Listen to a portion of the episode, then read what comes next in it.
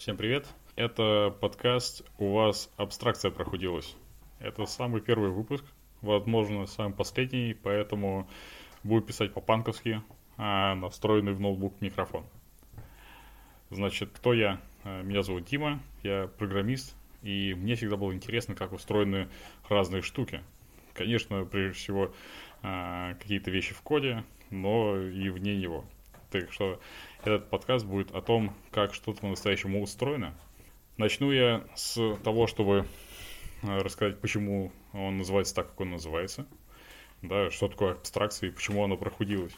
Абстракция это что-то, да, какой-то концепт, который нам позволяет не думать о том, как та или иная вещь внутри устроена. Все, э, все знают классические примеры из книг по программированию, когда у нас есть публичный интерфейс, есть э, приватный э, член этого класса, да, и вроде бы мы не должны совершенно ничего знать о том, как это устроено внутри, э, просто пользоваться. Да, а что значит проходилось? Есть такой английский термин, как, э, называется leaking abstraction, э, и что он значит? Это значит то, что детали реализации данной абстракции э, пролезают наружу. Либо что нужно, нам нужно знать о том, как что-то устроено внутри, чтобы успешно этим пользоваться. И об этом мы будем говорить. Стоит сказать, что если вы знаете о том, как что-то устроено, да, э, это может быть э, как что-то про программирование, так и, я не знаю, о том, как устроен вывоз мусора в городе на самом деле, или о том, как организуются новогодние ярмарки, Э, что угодно. Да, просто дать мне знать, и мы всегда можем записать выпуск и поговорить об этом. Итак, э, с чего я хочу начать первый выпуск? Давайте поговорим про программирование. Э, здесь все очень интересно, потому что программирование, а также вся компьютерная индустрия сплошь состоит из подобных плохих абстракций. Они плохие в том смысле, что с точки зрения маркетинга, естественно, вам не нужно знать ничего. Да? Давайте подумаем, вот у нас есть, например, Java, да, где вы просто пишете код и не думаете про память, и все работает. Или у нас есть облака, в которых просто все работает. А, или у нас есть э, там другие какие-то концепты, и в них тоже просто все работает. Интересно, что, естественно, все это не так. Э, все это не так, потому что на самом деле а все абстракции держатся до определенного предела. Да? И если, если начать копать гораздо глубже, то оказывается, что знать о том, как все устроено внутри, очень даже надо. Давайте разберем пример Java или вообще э, языков со сборкой мусора э, в целом. Что такое языки со сборкой мусора? Это языки, э, в которых э, программист не управляет памятью напрямую. То есть мы не, не говорим, пожалуйста, нам выделите память под этот тип, выделите нам память под тот тип. Э, и в результате мы просто создаем переменные, мы присваиваем какие-то значения, память каким-то образом выделяется, потом она каким-то образом освобождается, и все. Э, и, естественно, хитрость в том, что есть виртуальная машина, та или иная, которая самым волшебным образом э, определяет когда это нужно сделать. Да? И все это очень хорошо работает. Если вы напишете небольшую Java-программу и запустите ее, все будет волшебно. То есть она сработает. И ничего для этого не нужно будет делать. А в то время как для программы, например, на C или на C++, э, вам может быть не так комфортно. Когда же Java начинает протекать? Когда же оказывается, что концепт сборки мусора на самом деле несовершенный. Он э, обычно сказывается на больших нагрузках. Например, с Java э, это если у вас более или менее высоконагруженное приложение, и в нем часто обновляется информация, например, перестраиваются индексы, или просто ваш сервис находится под высокой нагрузкой, и к нему идет высокое обращение запросов в секунду, то внезапно оказывается, что все эти моменты, когда работает магия языка, когда она работает, ну, когда, когда виртуальная машина вдруг понимает, что все-таки пора, пора уже зачистить старые переменные. Да, внезапно оказывается, что эти паузы уже имеют значение. Приведу пример, который у меня был на глазах. Да, это когда вы смотрите а, параметры сервиса, да, вы смотрите время ответа, и то, что вы хотели, это то, чтобы там э, этот сервис отвечал, например, в пределах 100 миллисекунд. И это все здорово, он отвечает в пределах 30 миллисекунд в 95% случаев. Да, это называется персентили, да, 95-й персентиль у вас может э, быть 30 миллисекунд. И это, в принципе, достаточно хорошо. Э, это значит, что 95% всех запросов выполняется за 30 миллисекунд или меньше. Но, но если мы возьмем 99-й персентиль, то внезапно оказывается, что она будет равна, например, там, 120 миллисекунд. Что уже хуже, чем вы ожидали, но, тем не менее, а, еще ничего. Да? А если мы возьмем персентиль, например, 99,9%, да, а, то что она покажет? Внезапно вы можете получить 500 миллисекунд. Да? И, естественно, вы задаетесь вопросом, как, как это возможно, да? Я же делаю запрос базе, он особо никак не отличается никаких особенностей в самих данных нету. Что же произошло? А произошло то, то что вы внезапно нащупали тот самый, тот самый предел абстракции, после которого вам придется думать. В данном случае, да, что может произойти, это то, что накопилось слишком большое количество объектов для того, чтобы виртуальная машина их могла просто игнорировать. И она в этот момент останавливает выполнение всех процессов, пока она не зачистит память и не сможет продолжать э, работать. Вот, после этого она э, снова э, продолжает выполнение и, ну, вроде как все работает, да, до следующего такого же момента, когда все споткнется. Вот. Особенность этого момента в том, что его достаточно сложно предсказать. Да. И что же, что же делать в этом случае? В этом случае внезапно оказывается, что в этом динамическом языке, котором не нужно ни о чем волноваться, вдруг надо обо всем волноваться. Да, и тут вы можете найти тысячи статей, в, котором, в которых вам рассказывают о том, сколько места занимают э, разные объекты, какая раскладка, что значит boxing и unboxing. Да, э, вам, вам рассказывают, что нужно переиспользовать какие-то объекты, если э, они э, используются в цикле. Вам нужно выбрасывать какие-то библиотеки, которые генерируют слишком много объектов. Да, и, и тем самым вы, например, можете уполовинить использование памяти. Но этого тоже может быть недостаточно. Э, на моих глазах был пример, когда а, метод, которым решили эту проблему, был в том, чтобы полностью отключить сборку мусора. Просто сделать машины с э, большим количеством памяти и просто выводить их из кластера иногда. Например, не знаю, раз в 5 минут или раз в 10.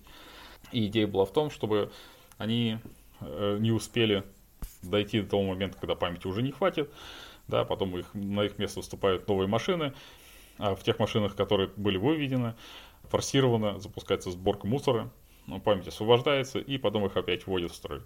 И таким образом все происходит, и э, снова не нужно думать о том, что э, происходит с памятью. Это один пример. Э, давайте посмотрим другой пример. Например, облака. Облака это очень классный концепт. Да, идея в том, что вам не нужно ни о чем волноваться. Например, а, вам говорят, вы можете запустить сервис у нас, да, вам не нужно а, своих железных серверов, а, вам не нужно думать о том, хватит ли вам памяти, какой процессор нужен и вообще как все это дело будет запускаться. И действительно так работает, э, да. Вот, вы деплоите свое приложение, оно примерно так и работает, да, вам не нужно ни о чем думать, просто, просто сервис запускается, запросы выполняются, классно. Но а, по мере использования вы опять-таки можете достаточно просто нащупать тот предел, когда на самом деле опять-таки нужно думать о том, что скрывается за этой абстракцией. Например, а, возьмем Kubernetes. Да, Kubernetes сейчас это самое, самое модное, самое распространенное, самое популярное решение для управления кластерами. Да, он позволяет делать такую классную штуку. Э, он позволяет объединить некоторое количество железных машин в один кластер, э, которые будут управляться Kubernetes. И дальше вы запускаете на нем э, непосредственно свое приложение.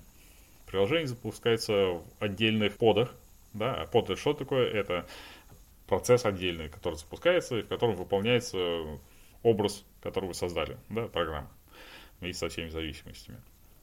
И это действительно э, работает до тех пор, пока э, не окажется, что, например, один из подов, один из подов использует слишком много э, памяти, и тем самым э, приводит к тому, что другим подам памяти не хватает.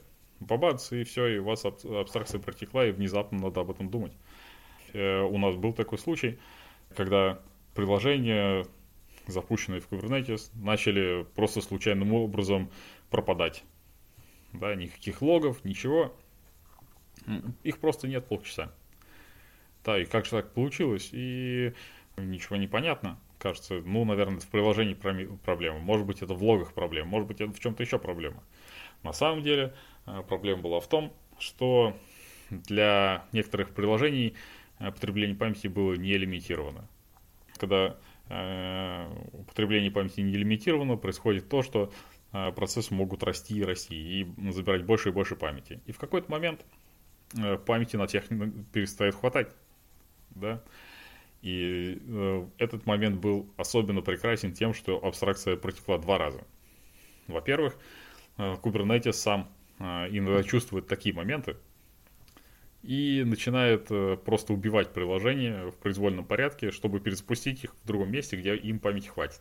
А, да? И это могло бы нас спасти, потому что теоретически, теоретически Kubernetes устроен так, что он это делает прозрачно для вас, и вы не должны даже об этом беспокоиться. Но в моем случае беспокоиться пришлось. Пришлось, потому что на самом деле Kubernetes был не виноват. А кто же был виноват? Э, была виновата ниже стоящая система, Linux, да, на который крутился на ноде. И в этом Linux был запущен, э, запущен Kubernetes, в котором крутилось мое приложение. Что происходило? Это в операционной системе Linux есть свой процесс, который отслеживает потребление памяти. И он при, э, при наступлении момента, когда памяти ну, вообще не хватает, он вступает, это так называемый OOM killer, э, out of memory killer – и он убивает те процессы, которые ему кажутся наиболее агрессивно используют память. И в моем случае так получалось, что он просто убивал приложение сам. Да, не Kubernetes, а вот э, непосредственно операционная система, который, на которой Kubernetes крутился. Но что было хуже, это то, что убивал он не только приложение, он также убивал составляющие Kubernetes. Да, например, агент, который следил за тем, э, живы ли поды, или подсистема, которая отправляла логи. Тем самым, тем самым вносилась полная неразбериха э, в происходящие процессы. И если мы э, рассмотрим веб-разработку, то тут куда ни плюнь, везде есть такая протекающая абстракция. Например, вы собираете логи, но как вы их собираете? Это же хороший вопрос да, у вас разные приложения, эти логи производят, а потом они магически появляются у вас в веб-интерфейсе системы, которую вы используете. Вот. Но появляются они не магически, естественно, там где-то крутится агент, которому отправляют эти логи все приложения. Вот. А у агента есть свой буфер, и вы можете его переполнить. Агент может потерять связь с сервисом, который эти логи собирает, может агрегация э, сломаться на этом сервисе. И вуаля, вы не можете логами просто пользоваться. Правильно? Каждый раз, когда вы не видите информацию в логах, у вас есть очень много вариантов, почему это может, может не э, происходить таким образом. А, да? Например, ваше приложение не генерирует логи, или агент а, этой системы не отсылает логи, или он отсылает, но система упала, э, там логики не добавляются, или логи добавляются, но у них фронтенд сломался, и так далее и тому подобное. Последний пример, который я хочу предложить, это веб-сервис. Вот. Э, с ним тоже очень классно. Это же абстракция, правильно? Он принимает на вход запросы, они как-то обрабатываются, и на выходе мы получаем HTTP ответ. Э, вроде бы ничего сложного. Да? Возникает вопрос, что тут знать. На самом деле, опять-таки, на небольших нагрузках знать вообще нечего. А, да, ну просто выполняйте запросы, запросы и все. И для подавляющего количества ситуаций, а, когда вы делаете небольшое приложение, веб-магазин, вообще не важно. Да, но когда у вас появляется высоконагруженная система, да, э, когда появляется момент, когда вы можете, вообще говоря, приблизить нагрузку к максимальной, внезапно оказывается, что детали имеют значение. Например, важно то, каким образом веб-сервер принимает соединение, да, и каким образом он обслуживает ответы. Внезапно оказывается, что, вообще говоря, у э, любого веб-сервера есть очередь запросов, которые он обслуживает. Да, у него есть определенное количество воркеров, и, соответственно, эти воркеры, они могут обрабатывать только один запрос за раз. Правильно? И, соответственно, если приходит больше запросов, чем воркеров, э, то э, кому-то приходится ждать. И внезапно оказывается, что может так случиться, что ваш клиент, ваше приложение или ваш веб-сайт работает медленно, да, а не, непосредственно код выполняется быстро. А все почему? Да потому что запросов так много, что многие запросы просто простаивают в ожидании своей очереди. И очень часто может получиться такая смешная ситуация, когда у вас в приложении начинают отваливаться запросы по тайм-ауту, да, максимальное время выполнения вышло, и они отвалились. Несмотря на то, что на сервере работает все быстро. Вот. Как это может получиться, это если у вас слишком много запросов, э, и многие из этих запросов находятся время сравнимое с тайм-аутом в этой очереди. Вот. И что хуже, и что хуже, что не всегда сервер э, может знать о том, что тайм-аут случился на той стороне. Да? Не всегда он знает, что соединение оборвалось. В результате он вполне может продолжать выполнять плохие э, запросы, ну какие плохие, да, которые уже не интересны другой стороне.